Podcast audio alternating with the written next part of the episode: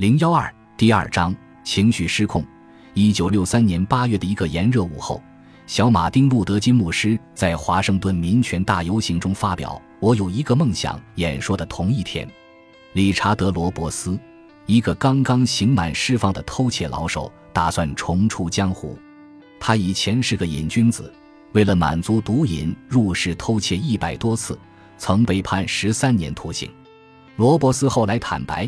他本来想金盆洗手，但他要供养女友和他们三岁的女儿，实在缺钱。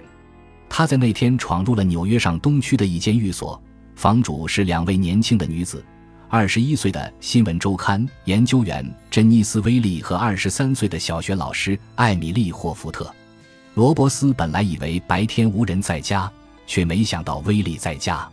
罗伯斯用刀威胁他，并把他绑了起来。罗伯斯正要离开的时候，霍福特回来了。为了安全脱身，罗伯斯一不做二不休，把他也绑了起来。罗伯斯在多年之后回忆往事，他说，在绑霍福特的时候，威利警告他，他逃不了。他记得他的样子，会协助警察把他抓捕归案。罗伯斯本来想干完这票就洗手不干了，听到威利的警告，他突然陷入恐慌，完全失去了控制。被愤怒和恐惧淹没的罗伯斯抓起汽水瓶，把两个女人砸晕，然后用菜刀对他们一通猛砍。罗伯斯在二十五年之后悲痛地说：“我当时疯了，头都炸开了。”罗伯斯至今还在为那失控的几分钟懊悔不已。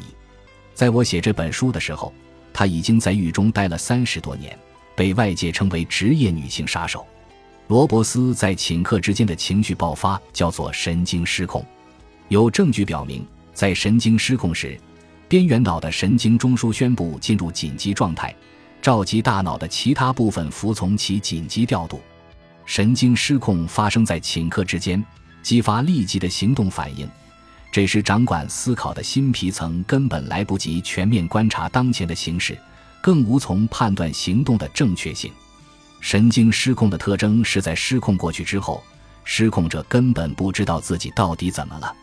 情绪失控导致职业女性杀手惨案的发生，但情绪失控绝对不是孤立可怕的偶然事件。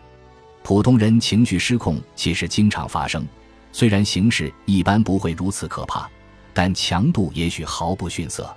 回想你上一次失控时的情形，比如对家人或者陌生的出租车司机大发脾气，而在发作完之后，你经过思考和反省，发现似乎没有生气的道理。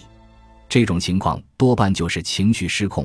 这种神经接管的现象发生在边缘脑的神经中枢性任核。当然，不是所有的边缘系统神经失控都是破坏性的。如果某人听到一个笑话突然发笑，这种情绪爆发也属于边缘系统的反应。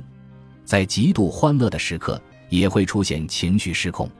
丹·詹森历经数次冲击奥运金牌的痛苦失败之后。最终获得了1994年挪威冬奥会1千米速度滑冰的金牌。他的妻子由于兴奋过度失去知觉，不得不送到滑冰场的急救医生那里治疗。